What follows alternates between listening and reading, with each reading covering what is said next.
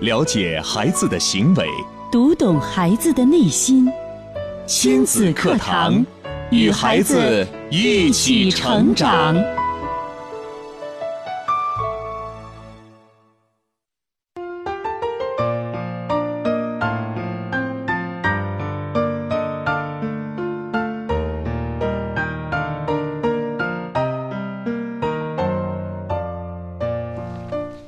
听亲子课堂，做智慧父母。欢迎收听以心理学为基础的专业亲子教育节目《亲子课堂》，我是主持人袁明阳。我是主持人吴化。亲子课堂今日关注：运动让我如此快乐。主讲嘉宾：亲子课堂创始人、亲子教育专家陆岩老师。欢迎关注收听。好，节目一开始，首先请出陆岩老师。陆岩老师，你好。明阳好，吴话好，亲子课堂的听众朋友们，大家好。其实，可能有很多的朋友会问啊，你们一个亲子课堂节目是一个关注亲子教育的，为什么会对每年的跑步这件事情这么的关注，对，是吧？你们讲一讲如何让生活更加幸福，啊，如何让两性关系、让亲子关系构建得更好。是嗯，那么，运动是在你们到底有什么样的用意在里边呢？嗯，我想说说昨天晚上，昨天晚上啊，呃，我正要准备今天的节目啊，我想到运动，但是呢，我就看到了一条非常非常无聊的电视广告。啊，嗯你们也知道啊，现在电视广告啊，那真是神奇的事件特别的多。我各看到种各种创意是吗？对，昨天晚上我看到这个创意呢，我不妨给两位讲一讲。说说看，嗯，它是一个减肥广告，哦，那么这个减肥广告和以往的减肥广告有所不同啊，以往呢都是你比方说你自己不运动，你借助一些机器啊，借助一些药物发热的产品，嗯，然后呢处处在一种被动运动的这样的一个就是被运动的这样的一个情况下，对，然后呢减掉脂肪。嗯，可是昨天我看到这个情形就很有意思，就是他就声称啊，人家这个节目里边声称什么呢？嗯第一，不用节食，就是想吃什么吃什么。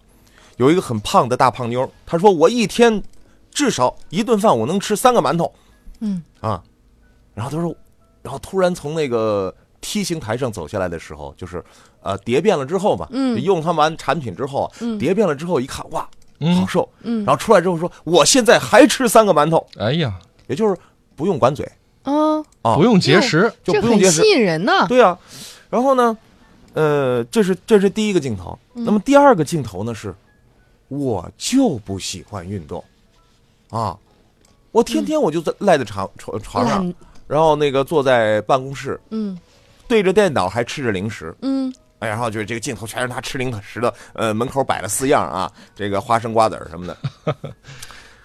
这个又是梯形台，嗯，这个胖妞呢又叠遍了，哎呀，叠遍出来之后呢，我想你们能听到她，我现在还是不用运动，嗯，真这厉害，这广告厉害不厉害？我还想继续听，不用节食，不用运动你，看，你看，你看，无话都想听了，这是明白什么东西 啊？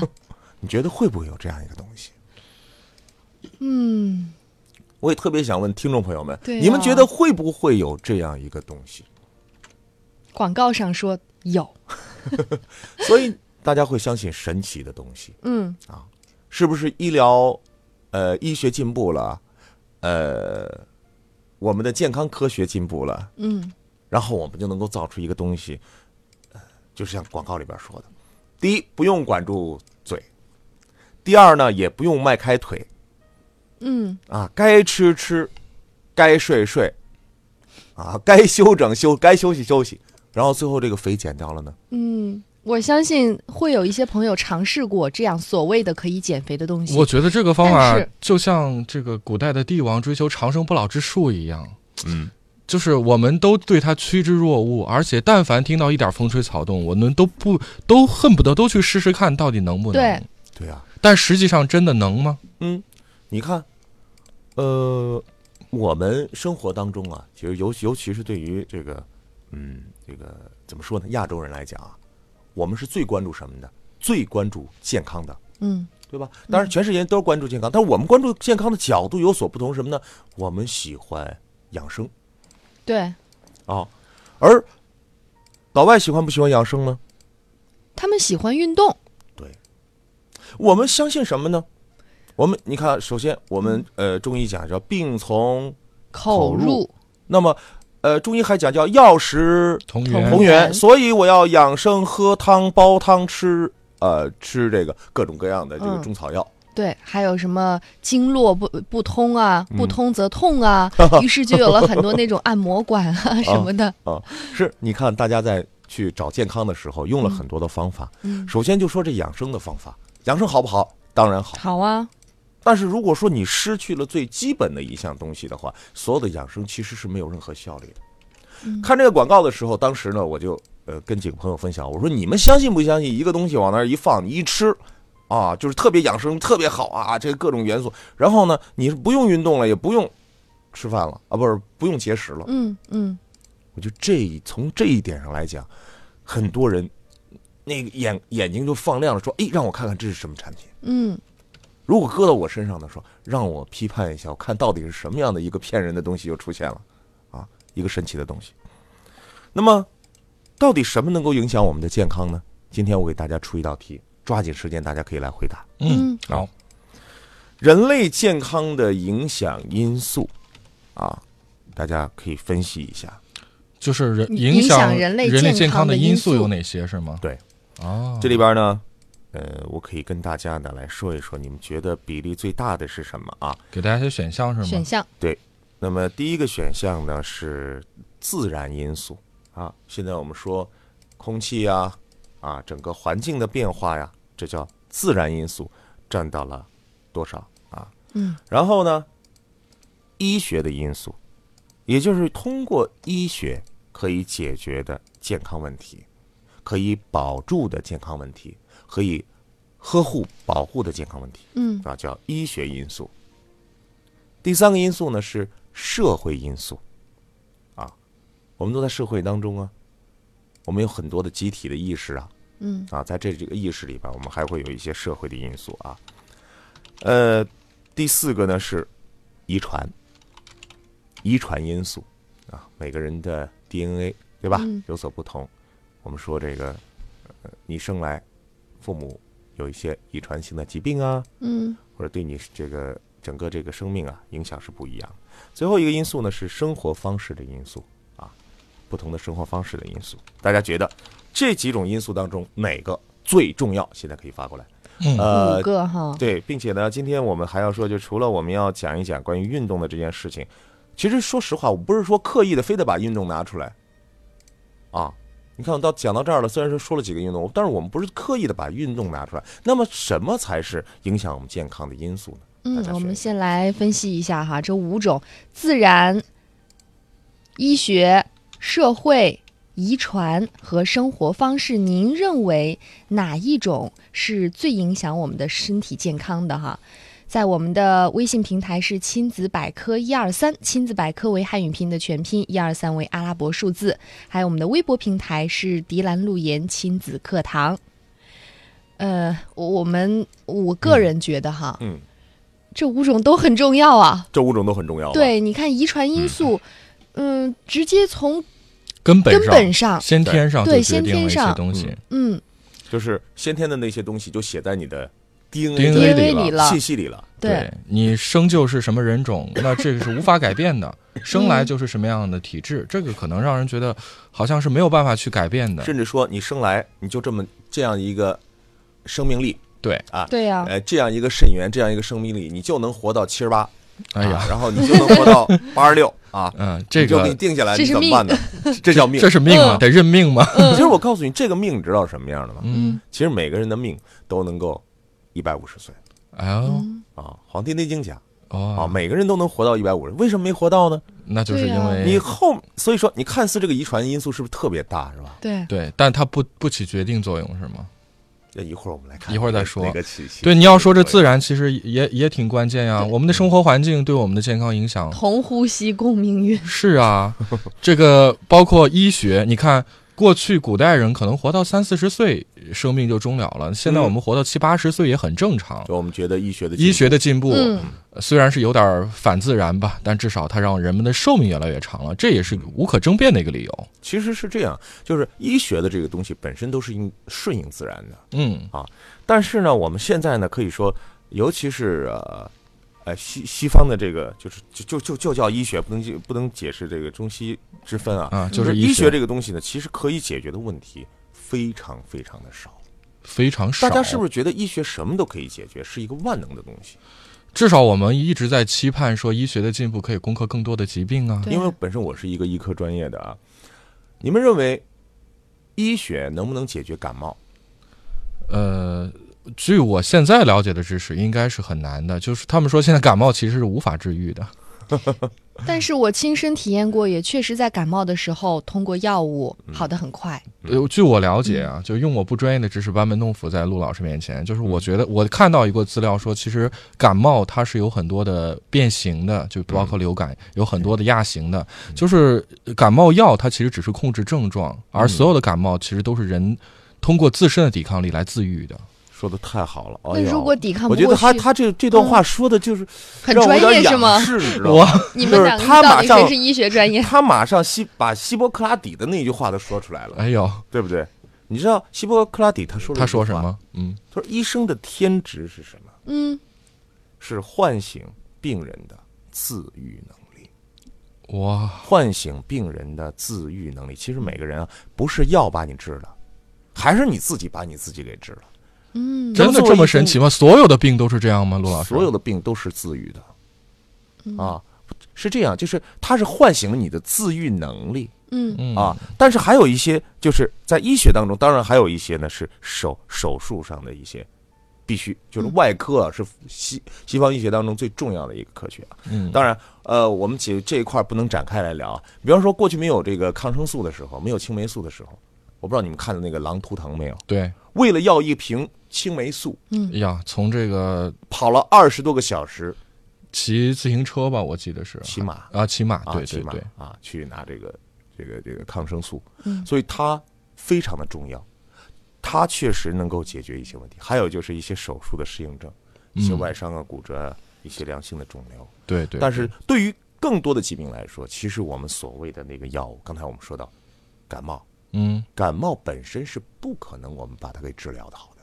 嗯我们只是减轻我们在这个状态下的症状。嗯并且呢，感冒本身是一种自愈的，可以自愈的一种疾病，也就是你管它和不管它都是需要七天的时间的，嗯，必须要走过这样一段时间的。就是一定是七天是吧？是，就是一定要有这个。关于这个问题，题，罗老师，我我为什么就是特别有感触？因为我正处在感冒的后期，就这一波感冒，而且因为这个，我还跟一个朋友在讨论，我说感冒需要一个星期，他说哪需要两天就好，我说不会吧，我我得到的消息是确实是需要七天，嗯嗯，那可能呃看来自今身天抵抗力会对，强看一来些这今天陆老师这个也也印证了我的观点，呃呃，那么再回到就是还有我们生活当中的一些，比方说像高社会血压的这个如何去理解呢？社会层面，其实，在社会层面里边，我们其实很多很多我们身体的健康问题都跟社会有关系。嗯这个怎这个我觉得不太好理解啊。嗯，就是在社会层面里边，你比如说社会出现的一些事件，会影响我们的健康。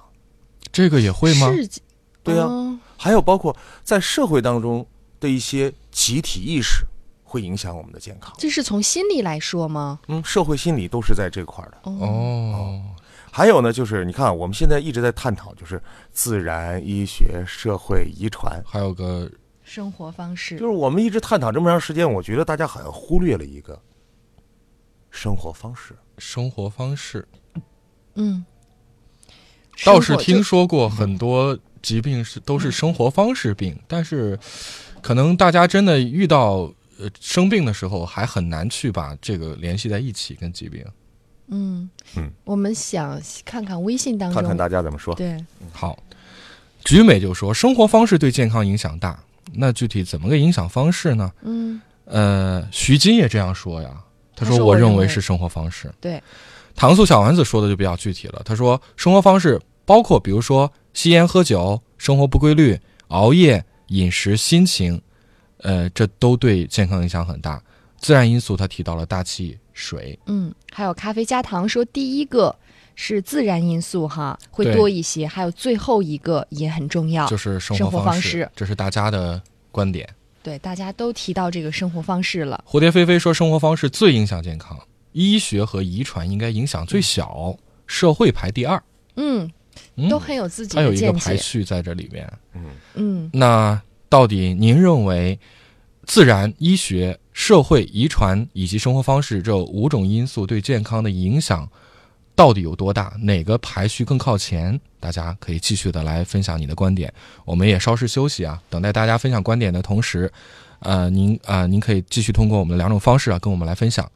新浪微博是迪兰路言亲子课堂，在今日话题帖后跟评论。微信平台是亲子百科一二三，亲子百科为汉语拼音的全拼形式，一二三是阿拉伯数字。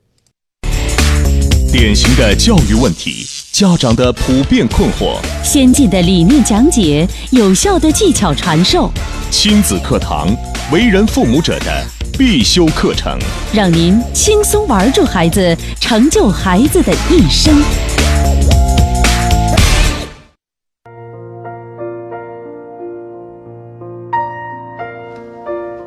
好，继续回到正在播出的亲子课堂，我们呃今天的亲子课堂，吴话和明阳邀请到亲子教育专家陆岩老师跟大家来分享的话题是运动让我如此快乐。圣诞节呢，陆老师提出了一个问题，就是让大家来说说看，到底什么样的因素对人的健康影响最大？提出了有五个选项，分嗯，别是自然、医学、社会、遗传和生活方式。也有很多朋友呢，继续通过微博和微信给我们分享了很多观点。我们再来看一看，在微信上，这是郑小英，她说过年我就感冒了，现在还没好。哎，这那个您吃药了吗？您可能是反复感冒什吧？么什么什么？她说过年的时候过年她都感冒，哦到我知现在道还没然后好。吴话回答了一个什么问题？我说吃药了没有您？吃药了吗呀？嗯啊，这是一个比较长 期的这是大家的常见一的个问题共识。其实是这样，就刚才他说这句话的时候，很好回答刚才一个问题嗯，啊，就是社会因素啊，哦，这就属于社会因素。这就是旁人的影响。你哦吃药了没？呃， 应该是嗯社会因素呢，就是在一个地域里边儿，这个人文文化、集体意识的这种感觉。你比方说，如果你这件事情放在呃另外一个国度，比方放在西方的话，他可能会问你，呃，你运动了吗？休啊，喝啊，水或者了你吗喝水了吗？你休息了吗？啊，我们马上就直接一感冒，马上联系，哟，你吃了吃药了没有？你打点滴没啊？打点滴好得快啊！ 就是我们这种意识会马上就到那个位置了。嗯对，啊我们还看到呃，《浦康好女人》的黄涛黄总，嗯呃，刚刚听到我们说这个人呢，《黄帝内经》能活到一百岁、一百五十岁，嗯，然后他马上说：“欢迎加入浦康一百五俱乐部，让我们健康、幸福、魅力无限的长寿。 太好了，太”好了。哎呦，可以说到这儿啊，咱们赶快，呃，因为这次呢，今年二零一五年呢，我们和正开马拉松合作啊，呃，亲子课堂呢和浦康好女人呢也是要联手啊对，继续和再大度联家手，一起找寻到什么呢？运动生快活乐方式。生活方式哎，运动就是生活方式是吗？那运动是生活方式的你的一种部啊，分哎呀对不对啊？好，那么咱们回到这个中心点啊，人类健康的因因影响因素。可以揭晓答案了是吗？呃，我们来看看自然，大家觉得，其实先看看你们认为最重要的啊，嗯我觉得你生们活还是方式挺挺好的，就是你们觉得遗传，遗传这是根性的东西，这是命里带、根儿里带的，父母给的，生来就是命缘啪那一结合的那一刹那结。生出来啥样，知决道定改变不了了。呃，为什么我们会讲啊？我们我们是讲虚岁啊，因为你在母体里其实已受精经卵成型那一刻，就那那一瞬间就嗯成型了，哦那一瞬间就是遗传基因编码完全形成。哦不可能那改个时候变都已经决定了。对，那一下就成了啊，十嗯万分之一秒。那么在那一刻的话，那么这个遗传能够影响人多少呢？影响人健康多少嗯百分之多少？百分之十五，才十十五啊！五，百分之十五。哎呀，那剩下百分之这还有百分之八十。五呢，哦那咱们往下看吧。嗯嗯往下看，啊，刚才说了，社会的因素，社会因素很重要啊，嗯，对不对？比方说你是在长寿村哎呀，啊，那是因为喝了什么 啊？是这吧不做广 告，你是在长寿村，然后呢，它可能是在这个工业城市，当然这是一个呃环境的一个影响，当然这里边还有一些社会的影响，对比如说你在这个我们说在有北欧当然了，你这个社哦会在在瑞典，啊，在瑞典，在北欧呃，然后呢，你另外一个人呢在非洲，哎呀，嗯，在那个自然经济呃非洲相土对著啊就比较差一点这的。整个社会因素嗯，那么社会因素占多少呢？占多少？你生活在这个社会里，应该占的会嗯多一些吧？是啊，你就是在这个社会里，嗯你肯定一个人一定是会受到环境。我们说这个孟母三迁，那肯定是也占比很大呀。是啊，孟母是很聪明的，她知道什么呢？就是我要把孩子放在好的环境里边做好事，对呀，对不对？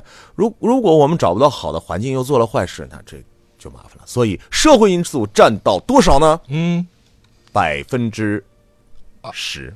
哦十百分之之十才占到百分之十啊！嗯，嗯哇，这还还剩下七十五呢。还剩下七十五呢。我们继续来看啊，现在我们经常不想去啊，又必须要去，呃，不想花钱，又大把大把往里扔钱的地方，花钱的地方。不想去医院吗？医院吗？但是 你你生病了，你又不得不去，对吧？嗯对，啊，一去呢，肯定还是有啊，产生一些费用啊。那么医学的这个层面能够解决多少呢？医学这个层面，医学的层面可以这个占比我觉得应该要大一些，啊、因为你想多少人都是在死亡线，就是通被过医学来解救了生命。对啊，被被嗯医生解从死亡线边上拉回来的。嗯，关键时刻很重要，而且现在有那么多人买保险，为什么买保险呢？医疗保险嘛，还要补充，要要一定要各全方嗯万能方面面的都要是周周全的。呃，我觉得大家有空的话呢，可以问一问身边的啊，这个是有医院的嗯朋友啊、嗯，家人呢、问一问，就是你问问他们，你觉得这个医院能够解决所有的事情吗？是不是所有的疾病都能够解决，嗯那目前看应该并不是，应该因为不很是多疾病现在医学上好像还没有攻克。并且我们就是，即便是我们看到的医学能够解决那些问题，嗯，其实给你带来的是什么呢？就是并不一定让你能够过上一个正常的一个生活，它会可能只是维对维持了你的生命嗯啊。这边的范畴很大了，但是我们今天说医学能够解决的问题，是早已很早的时候我们都已经讲过嗯，啊，就在《周正阿尔法》里边就写的非常清楚，只占到百分之八，八、哦对一个人来说只占到百分哇，这个更更那么更少，说到这儿了，遗传、社会、医学，还有一个自自然然，嗯自然自然占到多少呢？自然确实是会影响我们，嗯并且我们看到自然变化的时候，我们心里都会有危机感。嗯，对，对这吧个我一哪怕看天气不好、天阴的时候，我们心情都不好。对，我们现在只是看，呃，今天是透明的， 还是不太透明的？还我是们的像心雾理就像会雨有变化又像风呢？ 对呀、这会有变化。自然因素呢，仅仅只到占到了百分之七，百分之七，哇，我们这样这样一下算的一下话，是四十，才四十了。总共啊嗯，那剩下的百分之六十，难道全部都要推给剩下的所有的百分比都要给谁呢？这个不是我说的啊，嗯嗯，啊，这是谁说的呢？WHO 说的， WHO 说的？是世界界卫生生组织，织是有数据分析而得到的最后结论，绝对不是陆岩在这儿信口开河跟大家来分享这个事情。嗯当然，这也是周正教授一直倡导的最基本的一种健康理嗯念，就是要想健康，必须从此入手。从哪儿入手？生活活方式，，哇，太棒了！我想这个也套用一下这个黄金分割呀，这个六 占到了我们生活的主流，也就是说，想健康、想长寿，我们要把这个六做好，你这个生命应该就基本上已经算是达到一个完美的状态了。是的，因为什么呢？你看啊，我们每天有人说我们活了很久了，是吧？其实我们一个人只有一天，嗯，我们每个人只活一天，啊，只活在一天的这一个当下。你看，什么叫只活一天呢？就是我今天早晨是六点起床，而他今天早晨是十点起床，嗯，对吧？嗯，这就是不同的不同的这个时间了。我一我每天吃饭的时候都会吃九成饱，而他每天吃饭的时候都会吃七成饱。嗯，他遇到问题、遇到朋友的时候，他会不说话，而他能够积极的面对，还很开心快乐。嗯就是我们的应对模式是一样的，每天都在重复着。其实人生是这样的，啊，有当然有很多的文学家写人生有两天，什么人生有三天，什么我的光明有几天，但是其实每个人就一天，这一天写的是什么呢？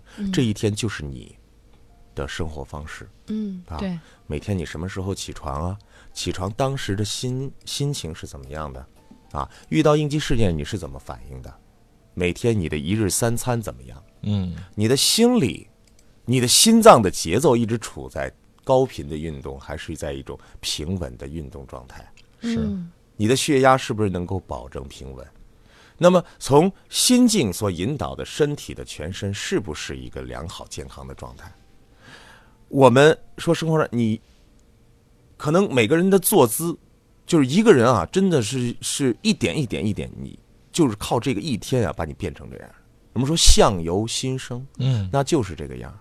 有人说阅人无数之后，你看到这个人，你就知道他的来龙去脉，为什么他为什么脊背会弯，他为什么走路拖沓啊，他为什么表情如此凝重，凝重， 愁眉苦脸。他为什么是吧，呈现出这样的一个姿态，嗯所有这些事情都是在这一天所完成的。那么想改变怎么办？只有改变我们的生活方式。就是改变当下这一天，但是生活方式有时候是最难改的。对，我们都知道啊，要养成良好的生活习 惯、饮食习惯、作息习惯。就像我们说，我们最感觉最微微微不足道的一些东西，其实是最难改变的嗯，哦，并且是我们是对它有有一种依赖的。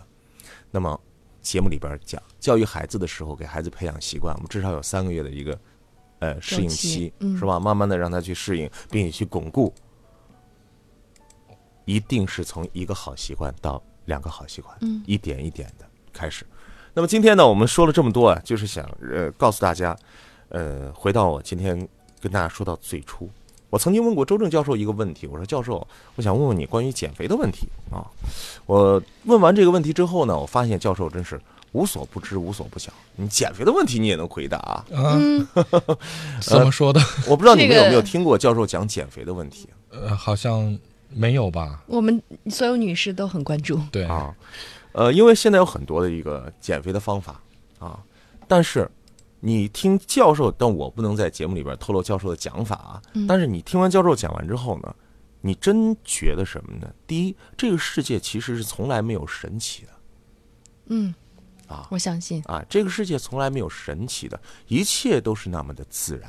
就是没有说你不节食、不运动就可以瘦下来的。对啊，只有电视里边可能有的时候会放这些，当然我们是要禁止播放的啊。嗯，呃，但是它确实播出来了，啊，播的让我都看得很生气。但是说实话，我可能我身边的好多朋友看完之后很激动，嗯，对哦，甚至对很多人很冲动。对，很冲动啊，说到心里面去，赶快买吧啊！我相信咱们办公室可能也会有人买，啊，就看完之后，哦其实其实其实其实咱们身边呃好像都有一些朋友会 会去买，对啊，贴的呀，什么对用吃对的对呀包，括这些嗯吃的呀，哪怕哪怕是远赴重洋，在国外带回来的一些，嗯，所以这些东西我们已经被它的这种概念影响的，使我们现在不知道要去改变些什么呢？那我们改变什么呢？嗯，其实根本就在于你的生活方式。那么说到减肥，其实很简单，很简单。减肥是什么？减肥就是你一天的状态，还是归回到这一天。嗯说简单一些，就是管住嘴，迈开 腿，没了吗？再就往这下吗。 如果说你想要的更深入，你看说一个悬一点的，嗯说一个悬一点的，就是你现在的节奏，嗯生命的节奏。嗯如果说你这个节奏还是过去那呃疲惫的，呃慵懒的对啊、这个钝的这样一种状态，嗯还是积极的、轻快的、快乐的。你想想，如果你整个身体这个状态调整为这个的话，嗯你自然生活是吧？你的每一个动作，你散发出来的，你会把能量就散发出去了。人呢嗯对，就是这么简单的一个东西，对不对？嗯你给它进进口进了多少，出口出了多少，当然，这个劲不光是那些，还有运动啊，这些都是非常重要的。嗯，好，我希望在这里呢，告诉大家是人类健康的影响因素里边最最重要的是生活方式。所以说呢，养成一个良好的生活方式是我们这辈子最最重要的一个事情。嗯，教育孩子的事情也是这样，我们从小去引导孩子有一个良好的生活习惯。好的，明天同一时间，金德堂和您不见不散。